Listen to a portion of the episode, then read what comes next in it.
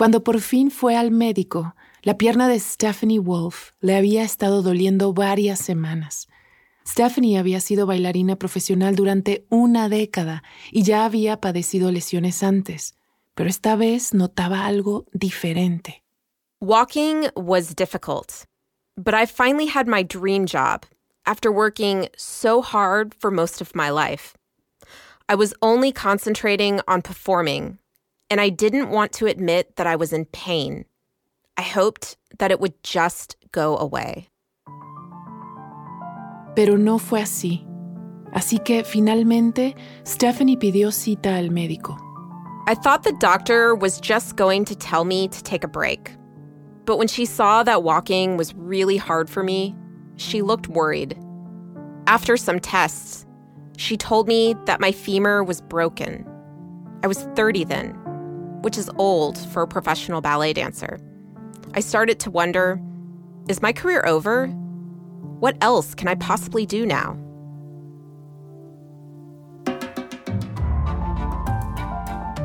Welcome. Bienvenidos y bienvenidas a Relatos en Inglés, un podcast de Duolingo.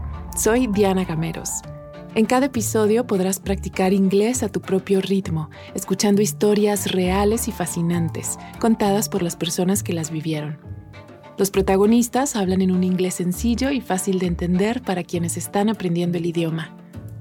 En cada capítulo yo te acompañaré para asegurarme de que entiendas todo. Hoy te contamos dos historias de gente que inesperadamente se ve forzada a cambiar de carrera. Antes de comenzar la segunda historia de este episodio, por favor tengan en cuenta que trata el tema de la pandemia de coronavirus y las muertes que ha provocado.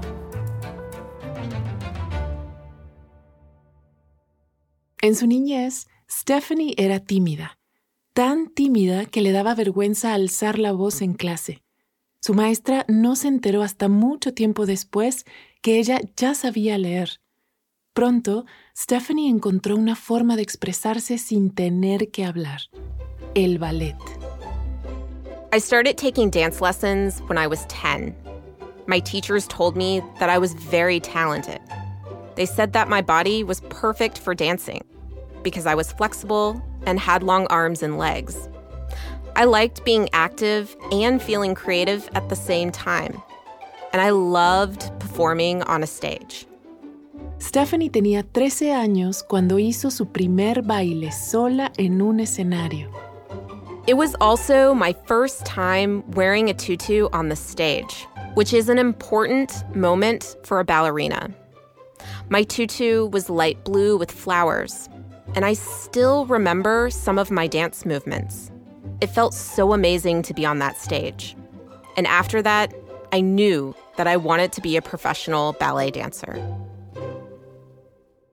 Para entrenarse como bailarina profesional, Stephanie aplicó y fue aceptada en una academia de ballet especial en el estado de Texas, a 12 horas manejando desde su casa en Georgia. El ballet se convirtió en su vida. You're trained to believe that you can only be successful if you think about ballet and nothing else. So that's what I did. I watched videos of ballets, I read biographies of dancers. All day, I only thought about dancing. My life and my identity were ballet. As a teenager, I never went to a school dance or football game, and I never had any romantic relationships. I didn't have time for that because I spent weekends and evenings in a ballet studio. Cuando Stephanie tenía 19 años, logró su primer trabajo en el ballet del estado de Minnesota, en el que se quedaría siete temporadas o seasons.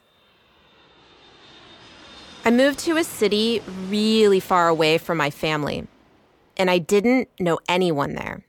Also, I didn't make much money, but I was still getting paid to dance, so I was happy. I danced there for seven seasons before I joined another professional dance company in Minnesota. And then I went to work with companies in New York City, including the Metropolitan Opera. Durante esa época, Stephanie comenzó la universidad, pero nunca se graduó. Las giras con la compañía de danza le impidieron estudiar. pero sabía que necesitaba un plan para cuando no pudiera bailar más. I took an English composition course, and one day my professor asked if I was interested in being a writer. I loved writing. I wrote in a journal often, and when I danced with the Minnesota Ballet, I also wrote a blog for the company. But I never thought about a career in journalism until then. Después de que su profesor le dijo eso, Stephanie comenzó a pensar que obtendría un título en periodismo o journalism cuando finalmente un día dejara de bailar. Pero aquello siempre fue solo una idea. Pensaba que iba a poder bailar muchos años más. My dream was to dance with a specific ballet company in the state of Colorado. I loved the style of dance at that company, and it was my goal to work there. Y en el 2012, cuando Stephanie tenía 30 años, finalmente obtuvo una plaza en esa misma compañía de danza. Vendió la mayoría de sus cosas, empacó las pocas que le quedaron y manejó rumbo al oeste. In the beginning, things were great. I loved the dances I was doing, and I felt like I was becoming the dancer that I had always wanted to be. But a month after I started, I fell.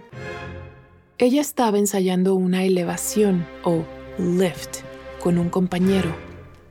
The lift wasn't high up in the air, but it was difficult, and I had to land on one leg. As I was landing, I fell on my side. The fall was so bad that everyone stopped what they were doing to see if I was okay. My partner helped me stand up, and I didn't feel any pain immediately. So I thought I was fine. Más adelante, a Stephanie le comenzó a doler la pierna. Y mucho. Pero ella temía contárselo a sus compañeros. Este era el trabajo de sus sueños y solo llevaba en él un mes. Ella no quería que una lesión se interpusiera en su camino. There isn't much job security for dancers with ballet companies in the US. We only sign contracts for one season at a time. I really wanted to stay for the next season, so I needed to show the company that I could work really hard. Also, pain is just part of the job. As a dancer, you learn how to manage aches and pains, just like you learn how to improve your pirouettes. Pero al final, el dolor llegó a ser demasiado fuerte. Stephanie se dio cuenta de que no podía seguir ignorándolo más. Así que fue al médico para lo que ella pensó sería una visita rápida. The doctor sent me to another clinic to get some tests. I was there all day. Finally, they told me what was wrong with my leg, and it was very bad. Stephanie se había fracturado el fémur, se había desgarrado el cartílago de la cadera y había sufrido otros males graves por seguir bailando con una lesión. La recuperación o recovery iba a tomar mucho tiempo. That meant that I couldn't dance for months. I had a frustrating recovery, and walking was incredibly difficult for me. I was used to dancing for eight hours a day, but during recovery, I couldn't even do basic things. Since I was new to Denver, I didn't know many people. All of my colleagues continued with their busy dancer lives, and I just wanted to go back and work with them again. I felt really lonely. Durante su recuperación, la compañía de baile de Stephanie le dijo que no le renovarían su contrato debido a su lesión. Era oficial, había perdido el trabajo de sus sueños. Después, recibió noticias aún peores. My hip wasn't getting better. So the doctor said that I needed to have surgery. When I heard that, I knew that I might never dance professionally again. I made a lot of sacrifices during my ballet career with relationships, my education, my health. I knew I couldn't dance forever, but I couldn't believe it was all ending so soon. It was totally out of my control. You might think that it's just ballet. But being a ballet dancer is more than a profession. It was my whole identity until then. I didn't know who I was without ballet in my life. Sin embargo, Stephanie supo que era hora de aceptar una realidad dolorosa. Tenía que cambiar de carrera. Entonces, en el verano del 2013, nueve meses después de lesionarse, consiguió una pasantía o internship en un canal de noticias de televisión. There I was, starting a new job at 31. It felt strange to do an internship at that age. Some people in my life told me to get an office job or to choose a more practical career. They thought it was crazy to want to be a journalist. But I actually thought journalism was perfect for a performer like me. Ballet dancers have to work really hard under a lot of pressure. And just like journalists, performers tell stories. A pesar de no tener un diploma de periodismo, Stephanie tuvo mucha suerte en conseguir trabajo a jornada completa en el sector del periodismo. La beca se convirtió en un trabajo en una estación de radio, primero en un programa de entrevistas y luego como reportera especializada en arte. At the beginning of my journalism career, I did not want to be an arts reporter. I worried that other journalists wouldn't think my work was important, and some of them didn't. They called art stories fluff, which means that they're not real news. But I stopped worrying about that. As a former artist, I bring a unique perspective to journalism. I understand the amount of work that goes into a painting, a dance, or a song. And I understand the art industry. I also find a lot of creativity in my work, which is important for me. Hoy, Stephanie vive en Louisville, Kentucky, y es la reportera de arte de la estación de radio allí. I was such a shy kid, and I felt like I didn't have a voice. But then I discovered ballet, which helped me express myself. When I lost that part of my life and I had to stop dancing, I needed to find my voice again. And I did find that with journalism. It's funny because now I actually have to use my voice to do my job. And I love it.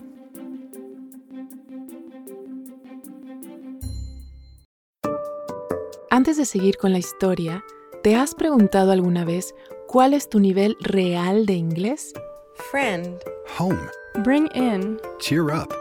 El Duolingo English Test es una forma cómoda, rápida y barata de saberlo. El examen lo puedes hacer online cuando te venga mejor desde tu casa, sin tener que desplazarte a ningún sitio.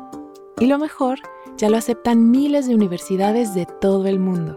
Si quieres tomarlo y saber cuál es tu puntuación, puedes practicar de forma totalmente gratuita a través del enlace go.duolingo.com barra relatos.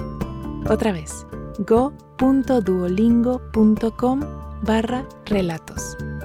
Ahora volvamos a nuestro episodio de hoy.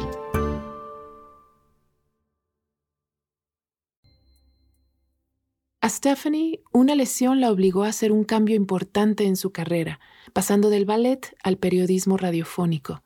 A Jennifer Veloso fue la pandemia lo que la hizo replantearse su carrera como enfermera. Jennifer acabó siendo enfermera por accidente. Al crecer, su pasión era el teatro y quería ser actriz. When I went to college, I had this strange idea that studying theater was selfish. I thought that I should study medicine and become a nurse or a doctor instead. I wanted to help people. Looking back, it was a little silly. You can help people in any career that you choose, but I decided that I had to study medicine. Así que Jennifer terminó estudiando medicina. Al principio quería ser doctora, pero luego se hizo amiga de una enfermera que la animó a considerar la posibilidad de dedicarse a lo mismo que ella. She said I should volunteer at the emergency room, or ER, at a public hospital in the city of Flint, in the state of Michigan, where I'm from. Then I could see how the doctors and nurses work together.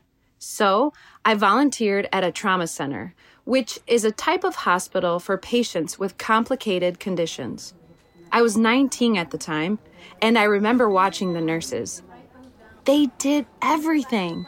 The ER was so busy and crazy, and the nurses were working hard in the middle of the organized chaos.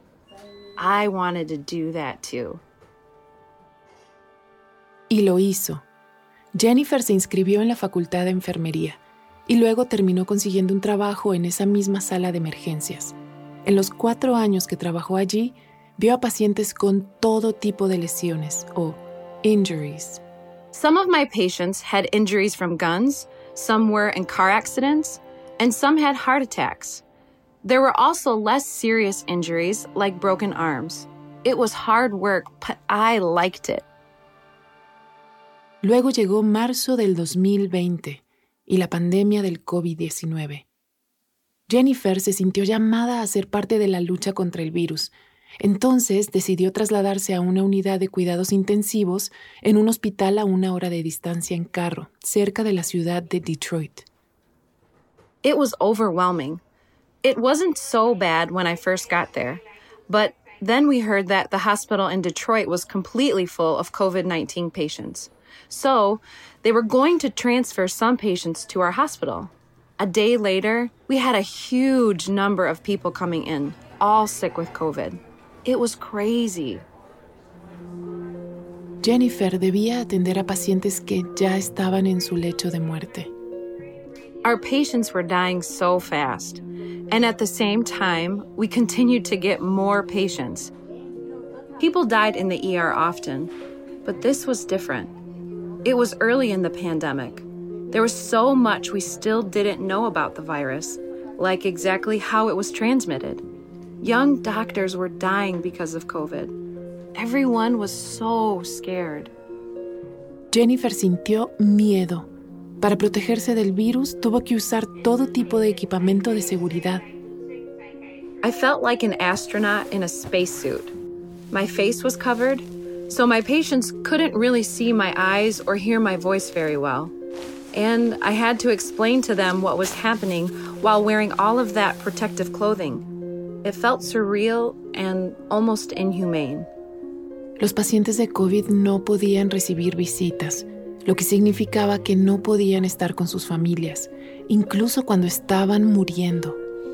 Jennifer ayudó a varios pacientes a despedirse de sus seres queridos por medio de teléfono o videollamada. One of my patients asked me to do something very important for him. He wanted me to knock on his window when his oxygen levels got low and remind him to breathe.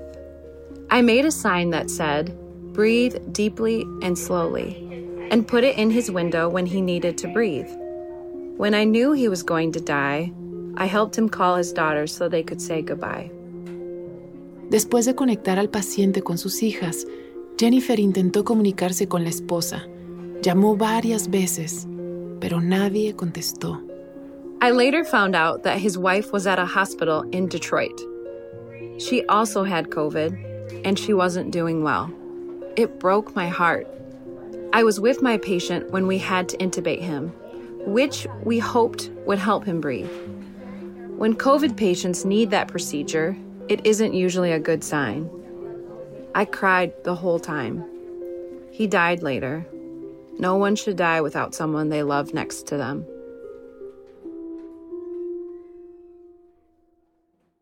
Jennifer estuvo en el hospital de Ann Arbor durante un mes.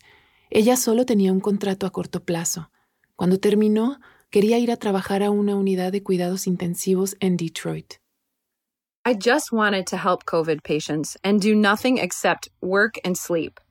Because I knew that if I stopped working in a COVID unit, then I would have to think about all of the horrible things that I saw in the hospital. Pero cuando Jennifer se preparaba para comenzar su próximo trabajo, la cantidad de pacientes con COVID en ese hospital disminuyó. Le dijeron que ya no necesitaban refuerzos y quedó desempleada o unemployed. When I was unemployed, I had a lot of time to think. Too much time.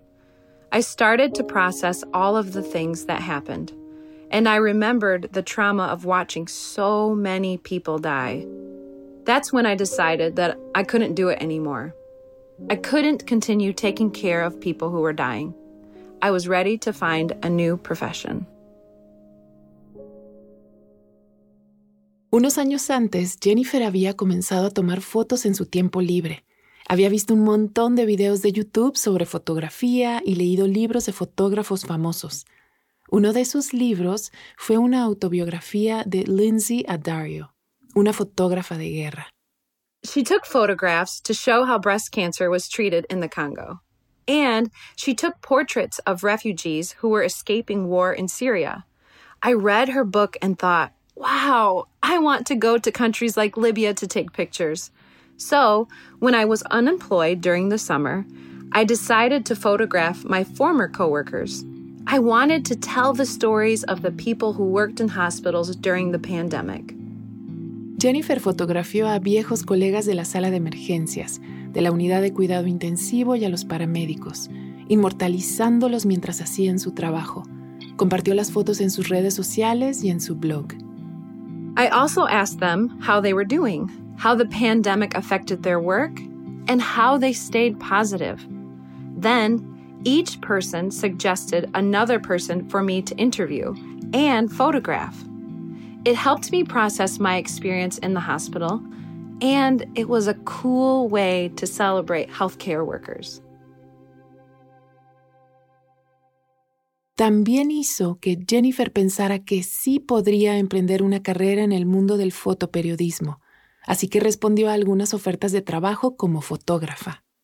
A lot of people said no. They told me that I didn't have enough experience. I also didn't have a college degree in photography, writing, or journalism. I started thinking that it was a bad idea to change my career. I worried that I was spending too much money and time on photography. But I had a lot of helpful people in my life, and they made me feel confident. Some of my friends helped me improve my photography skills, and others just told me that I could do it. So I continued to apply for photography jobs. Jennifer necesitaba ganar dinero. Tenía cuentas que pagar y necesitaba comprar un buen equipo fotográfico. Así que al mismo tiempo solicitó también trabajos de enfermería y consiguió una entrevista en un centro quirúrgico. When I left the interview, I started crying. The idea of working at a hospital again made me feel anxious. I told myself, I don't want to do this. When I got to my car, I looked at my phone. I had an email from the editor of a news site called Flintside. I knew they didn't have any job opportunities, but I had emailed them anyway to see if they wanted to hire me as a photojournalist. En el email, el editor dijo que había estado siguiendo el trabajo de Jennifer. Le gustaban sus fotografías y quería trabajar con ella. Y adjunto en el email enviaba un contrato para trabajar con ellos como fotoperiodista independiente. It was shocking, but it was also a beautiful moment. I was worrying about working at the surgery center, and suddenly there was this amazing opportunity to start my photography career. I happily signed that contract. El primer encargo de Jennifer con Flintside fue fotografiar y entrevistar a manifestantes durante una protesta por la justicia racial en Flint a finales de septiembre del 2020. I was amazed that my editor trusted me with this story. I was also surprised that people at the protest said yes when I asked them if I could take photos and ask some questions. I was so happy to share these stories from the community that I grew up in. Jennifer ahora también trabaja como fotoperiodista independiente para otros medios. Ella piensa que aprender bedside manner o cómo tratar bien a los pacientes como enfermera la ha ayudado en su carrera de fotoperiodismo. Because I was a nurse, I have a good bedside manner. I spent years meeting strangers who needed help. When I met a patient, I said, Hi, my name is Jennifer. I'm going to be your nurse today. How are you? I had to build relationships quickly because my patient had to trust me. Photojournalism is similar. I meet strangers and say, Hi, my name is Jennifer. I'm a photojournalist and I'm working on a story. I have to quickly build connections to help each person understand that I care about their story and that I will be responsible with it. Sin embargo, Jennifer a veces echa de menos trabajar en una sala de emergencias. I miss working with a team of other nurses, and I miss the challenge of quickly finding the best treatment for my patients. But I love my job now. As a photojournalist, I can help people understand important issues, and I can help make positive changes for other members of my community.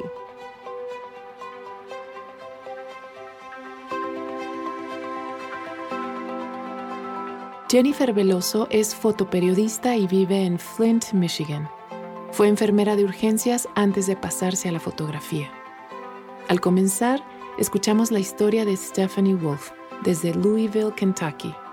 Ella produjo todo este episodio en su nueva carrera como reportera especializada en audio. Gracias por haber escuchado Relatos en Inglés. Nos encantaría saber qué te pareció este episodio. Puedes enviarnos un correo electrónico a podcast.duolingo.com o también puedes enviarnos un mensaje de audio por WhatsApp al más 1-703-953-9369. Duolingo es la aplicación de idiomas número uno en el mundo. Descarga la aplicación hoy mismo y si quieres más información ve a es.duolingo.com. Relatos en Inglés es una producción de Duolingo y Adonde Miria. Puedes seguirnos en Spotify o tu plataforma preferida. También hay una versión en video disponible en YouTube. Yo soy Diana Gameros. Thank you for listening.